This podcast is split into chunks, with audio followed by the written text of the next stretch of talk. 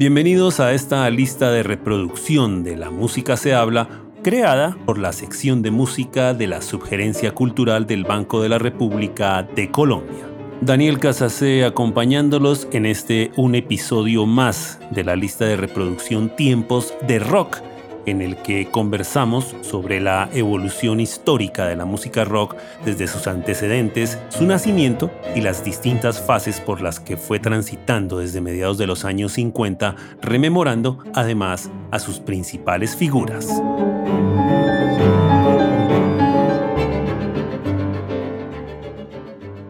No hay duda que la era de la psicodelia, con sus posturas, su expansión de horizontes, esa apertura que dio en la mente de los músicos y su halo permanente de experimentación fue igualmente la responsable del camino que algunos tomaron a lo que se conoce y se conoció como el heavy metal en esa intención que tuvieron estos músicos por sacar provecho a las posibilidades del engrandecimiento sonoro del rock and roll. Durante mucho tiempo, ese heavy metal tuvo una fuerte reticencia entre los críticos en los medios de comunicación e igualmente en muchos padres que prohibían a sus hijos que lo escucharan ya que lo consideraban ruidoso, estridente y en muchos casos maléfico. Sin embargo, desde que el heavy metal apareció, se consolidó como la forma de rock and roll de mayor éxito a nivel comercial. Surgió a finales de los años 60 y fácilmente se adaptó al paso de los tiempos. Durante más de cuatro décadas, el heavy metal ha pasado de estar de moda a dejar de ser moda, pero sigue siempre latente como una de las expresiones musicales de mayor impacto en la historia del rock. El heavy metal nació como un experimento adolescente y seguro fue eso lo que le quitó importancia por parte de los críticos al considerarlo bastante pobre, bastante simple y porque fueron los quinceañeros quienes justamente constituyeron su público, quienes compraron sus discos y toda la parafernalia que como ningún otro género musical se produjo desde el mismo, aparte de ser el público que asistía a los conciertos de estas bandas. En esencia, el heavy metal es rock and roll, pero con un fuerte componente de blues con unos ritmos muy rígidos, casi que marciales, pero sobre todo explosivos y caracterizado por el volumen y la potencia de todos sus instrumentos. En ese sentido, hay que decir que el heavy metal, en especial, ha sido un género de guitarras fuertes y ha contado históricamente con músicos que desde ese instrumento, la guitarra, han brillado por su habilidad, su capacidad de innovación y la velocidad en la digitación a la hora de interpretarlo. Las raíces del heavy metal se pueden remitir a lo que fue la invasión británica y muchos atribuyen a la apertura que hace la canción You Really Got Me, en donde la guitarra se muestra bastante distorsionada, ese clásico de la agrupación de Kings que con su forma sencilla y cruda se convirtió en el eje de lo que después se llamó el hard rock, que digamos es una forma un poco más limpia de lo que es como tal el heavy metal. Este You Really Got Me sería una fuerte influencia para muchas de las primeras bandas que exploraron dentro de este género en la primera mitad de los años 70, aunque a esto hay que sumarle un carácter rimbombante, unas secciones instrumentales muy destacadas y la improvisación, especialmente en la guitarra, que siempre lo ha caracterizado. No se sabe si por coincidencia pero es casual que el año 1968 es clave en el nacimiento y el posicionamiento de este género a partir de una serie de publicaciones que mostraron esta tendencia. En enero de ese año, el grupo de San Francisco Blue Share publicó en ese estilo una versión del clásico de Eddie Cochran llamado Summertime Blues, que muchos consideran como la primera grabación de verdadero heavy metal. Con su álbum Vincebus Eruptum, este grupo, Blue Cheer, sentó las bases no solo del heavy metal, sino de los estilos conocidos como el garage rock y el punk. En ese mismo mes de enero, el grupo canadiense-estadounidense Steppenwolf publicó su álbum debut y allí incluyó la poderosa Born to Be Wild, una canción ícono que hizo historia al ser incluida en la legendaria película Easy Rider y porque muchos historiadores la consideran como la primera canción a la que se le debe rotular como heavy metal gracias a que en el segundo verso de la misma incluye la frase Heavy Metal Thunder. En julio de ese 1968 fue la canción Think About It que publicó la agrupación británica The Jarvis la que mostró elementos de heavy metal, entonces con la presencia del guitarrista Jimmy Page. En esa misma época estuvo Iron Butterfly, una agrupación enmarcada dentro de lo mejor de la psicodelia, pero que en su épico tema Inagada da Vida, que tenía una extensión de 17 minutos, se mostró salpicada de guitarras distorsionadas y vocales misteriosos casi guturales. En agosto fueron los Beatles los que pusieron su grano a la evolución del heavy metal con el lanzamiento del tema Revolution, que los llevaría hasta los primeros lugares de las listas de ventas dentro de un sonido muy caracterizado de guitarras distorsionadas. Ese mismo mes fue el guitarrista Jeff Beck, luego de haber pasado por la agrupación de Jarvis, que publicó su disco debut llamado Truth, considerado especialmente por algunos fans del blues británico y gracias a la densidad de sus guitarras como el primer álbum de heavy metal. Para octubre, fue la nueva banda de Jimmy Page, Led Zeppelin, la que se dio a conocer cuando debutó en concierto y que llegó a convertirse en una absoluta pionera de este género gracias a su sonido explosivo. En noviembre fue la agrupación galesa Love Sculpture la que mostró índices de heavy metal, esta bajo el liderazgo del guitarrista Dave Edmunds, que publicó el álbum Blues Helping, en donde se incluyó una agresiva versión de Savage Dance, uno de los movimientos del acto final del ballet Gajan de 1942 del compositor soviético Aram Khachaturian. También en noviembre, los Beatles dieron a conocer su álbum conocido como el Disco Blanco, en el que se incluye la canción Helter Skelter, la cual estableció unos nuevos estándares a nivel de distorsión y agresión en las guitarras para un disco de sonido pop.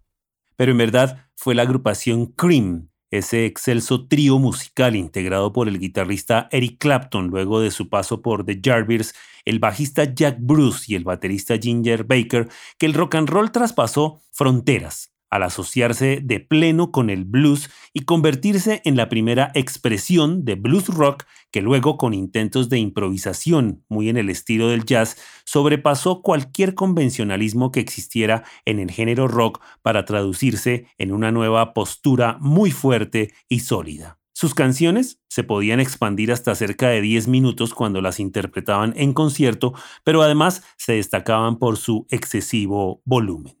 Y muy pronto apareció Jimi Hendrix, una de las grandes instituciones en la historia del rock y uno de los guitarristas más recordados por su carácter innovador, todo un revolucionario, quien supo expandir los horizontes, dándole un nuevo vocabulario al rock and roll a partir de su exploración en la retroalimentación sonora, lo que se conoce como los feedbacks, que convirtió, más allá de un efecto erróneo, en la retroalimentación del sonido a través de los parlantes en una parte de su sonido, aparte del gran uso que hizo de las distorsiones en su guitarra eléctrica. Pero hay que volver a Blue Cheer, que aunque no se trató de un grupo tan acoplado ni tan técnico como Cream o como Jimi Hendrix, se le reconoce como la primera banda de heavy metal, ellos supieron colocar todos los elementos que distinguían a este género en cuanto a distorsión, en cuanto a volumen, a guitarras destacadas y ante todo en su actitud.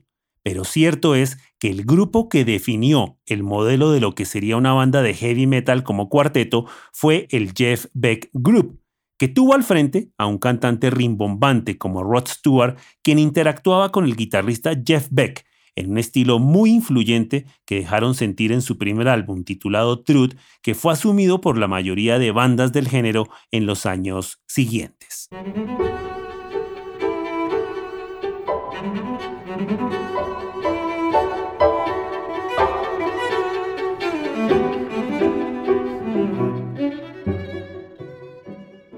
Luego de que apareciera Jeff Beck con su agrupación y su primer álbum, fue la aparición de Led Zeppelin, considerado como el pilar del heavy metal en una propuesta que se basaba en la interpretación de algunos clásicos del blues en un estilo muy propio, una explosiva interacción entre su guitarrista Jimmy Page y el vocalista Robert Plant y una base rítmica de bajo y batería muy sólida y muy potente. Aunque en verdad esta es una agrupación que iba más allá, si bien ellos se destacaron no solo como grandes compositores y arreglistas, sino que colocaron su música en terrenos inexplorados, que aunque se trataba de un rock basado en el blues, tenía una presencia muy particular de elementos de folk británico, de la música country, del rockabilly y del rock and roll más puro, en medio de una fascinación lírica que incluía aspectos oscuros, aspectos medievales y una carga sexual muy fuerte. Toca entonces hablar de lo que es la fantasía como uno de los elementos temáticos que abordó el heavy metal, y que en ese entorno se aplica ante todo al grupo Black Sabbath, una agrupación que, en contraste, por ejemplo, con la meticulosidad de Led Zeppelin, supo crear un ambiente denso, muy lento, al poner las guitarras en un plano más bajo. Black Sabbath se caracteriza por sus temáticas que parecen sacadas de otros mundos y en sus canciones hablaron de cosas como hombres de acero o guerras de cerdos, que incluso fueron título de algunas de sus canciones, que se asociaban además a guitarras con una estridencia muy especial un ritmo lento y esos vocales penetrantes de Ozzy Osbourne, con lo que se constituyó en su momento en el rock más oscuro que se conocía en la escena musical. Hemos hablado del heavy metal en Inglaterra, pero en Estados Unidos también se desarrolló toda una corriente de heavy metal y si bien muchos grupos hacían esa asociación del rock y el blues, hay otros como Fogat y Grand Funk Railroad que exploraban en una propuesta cercana al boogie. Si bien Grand Funk Railroad se recuerda como la más explosiva de las agrupaciones en concierto en esa época, hay que decir que ninguna tuvo el impacto comercial que logró Alice Cooper. No solo exploró dentro de las características musicales del género en materia de sonido y ritmo, sino que le sumó unas dosis de matices pop, una forma teatral que se tradujo en canciones que se convirtieron en himnos para los adolescentes de la época, como es el caso de I'm 18 o School's Out, pero además que fue una fuerte influencia para muchas de las agrupaciones de pop metal que aparecieron en los años 80. Hay otras tendencias y otras agrupaciones que fueron muy importantes gracias a propuestas que lograron solidificar la evolución del heavy metal. Tal es el caso de los New York Dolls, una banda que con su estética oscura y la dureza de su música no solo alimentó al heavy metal como tal, sino que se convirtió en una agrupación antecesora de lo que llegaría a conocerse como el punk rock. Igualmente, y a pesar de que tenía sus pilares establecidos en lo que se llamó el glam rock, se le reconoce a la agrupación T-Rex bajo el liderazgo de Mark Bolan y gracias a su simpleza e imagen como una figura de alta influencia para otras bandas de heavy metal de los años 80 como es el caso de Def Leppard. En este punto, vale la pena mencionar algunos nombres que consolidaron estos sonidos fuertes en el ámbito del rock, como es el caso de Aerosmith, que en una mezcla de blues rock dejó sentir su originalidad con temáticas rudas y ese vocalista emblemático como lo es Steven Tyler.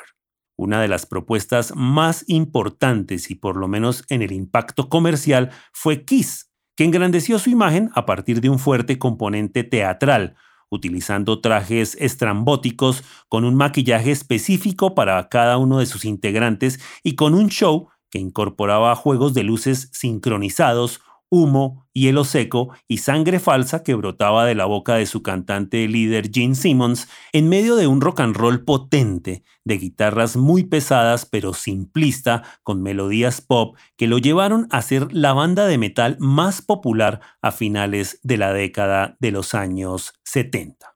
También está Queen, cuya directriz musical fue absolutamente distinta, con un estilo meticuloso, sobrecargado de vocales y guitarras, y con un equilibrio entre lo pretencioso que tenía el rock progresivo y lo melódico y las guitarras fuertes que tenía el heavy metal. Su eclecticismo los llevó a acercar el rock a formas vocales del mundo de la ópera y la música clásica, haciendo que algunos críticos lo consideraran como emblema de algo que llamaron el rock operático. Finalmente, hay que hablar y establecer un capítulo aparte para los australianos de ACDC, una especie de vándalos del rock, con un estilo muy crudo, muy vulgar, tanto en lo musical como en lo lírico, y con una serie de riffs de guitarras muy simples, cortados y descarnados de parte de Angus John, junto a una voz impresionante, una voz rasgada como fue la de Bon Scott. Ellos, muy poderosos, minimalistas, representativos de la clase trabajadora y con un ritmo explosivo, pero en medio de una sensación de abandono que en su momento no se encontraba en ninguna agrupación de rock de la época. Hay que decir que el heavy metal expandió sus fronteras desde los años 80, haciendo que la estridencia de sus inicios sean tan solo una anécdota, frente a la densidad que se fue planteando y a la evolución en sus estilos, que se rotularon bajo nombres como power metal, thrash metal, black metal, death metal o greencore, entre otros, y esto según su temática y la dureza de su sonido. Una y otra vez, el heavy metal ha resurgido a lo largo de los años, demostrando ser una de las herencias más indelebles del rock and roll.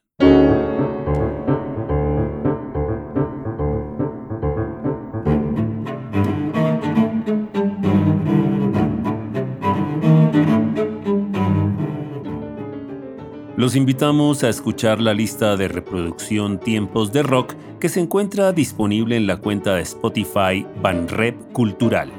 La investigación, presentación y selección de la música de esta lista en este episodio fue realizada por Daniel Casas C.